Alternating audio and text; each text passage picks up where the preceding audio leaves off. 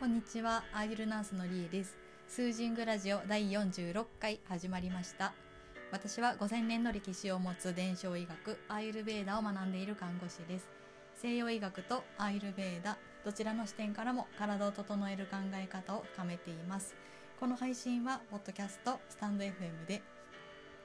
お聞きいただけます。質問やメッセージ等はインスタグラムのダイレクトメールかスタンド FM のレター機能で募集しています。送っていただけると嬉しいです。はい。今日はえっと満月の日ということで実りの多い一日だったのでちょっと雑談をしながらえっとおしゃべりしようかなと思ってます。私は新月と満月自然のリズムを活用することが多いんですけど、まあ、これは人も自然の一部なので大きな天体とかそういう地球のサイクルとかに影響を受けることって理にかなってるなと思うんですけどまあ広い宇宙の中の地球の上の一人ほんまちっちゃい存在なんですけどまあ人生一回しかないし、まあ、自分らしく楽しく冒険しながら生きていきたいなと思いながら、うん、思う日でしたね今日は。なんかアイルベーダの哲学的に考えると、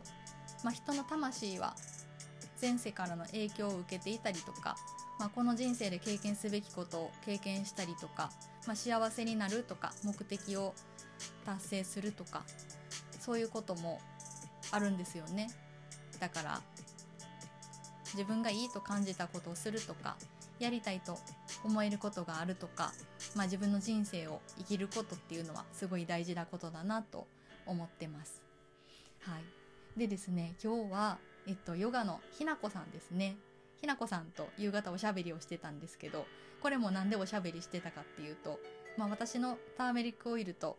ひなこさんの、えっと、ヨガの知識ですね、を物々交換しましょうっていう話で、えっと、今日の満月の日に約束してたので、夕方、ズームでおしゃべりしてました。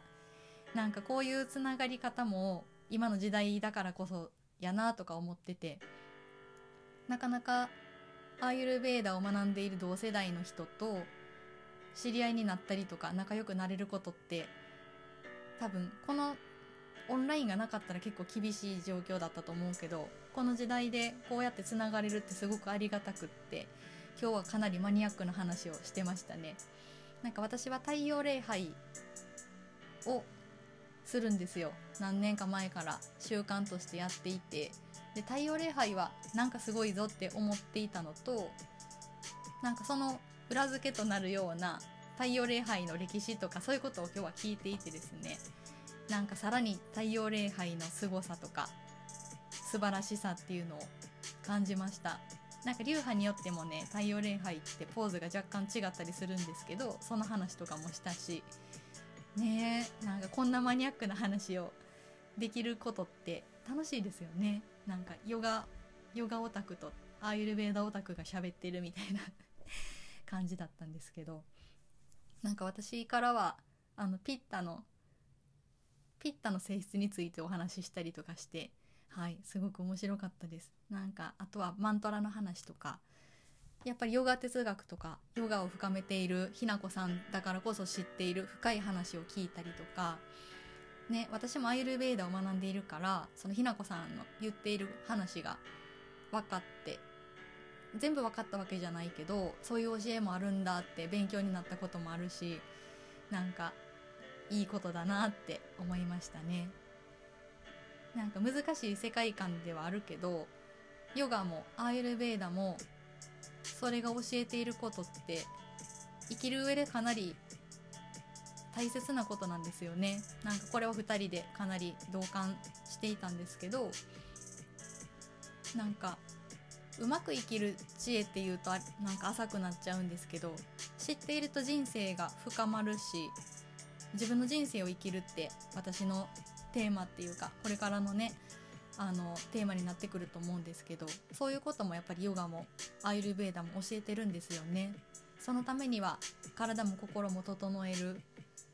その方法はどんな方法があるのかとか精神状態はどういう状態だといいのかとか、うん、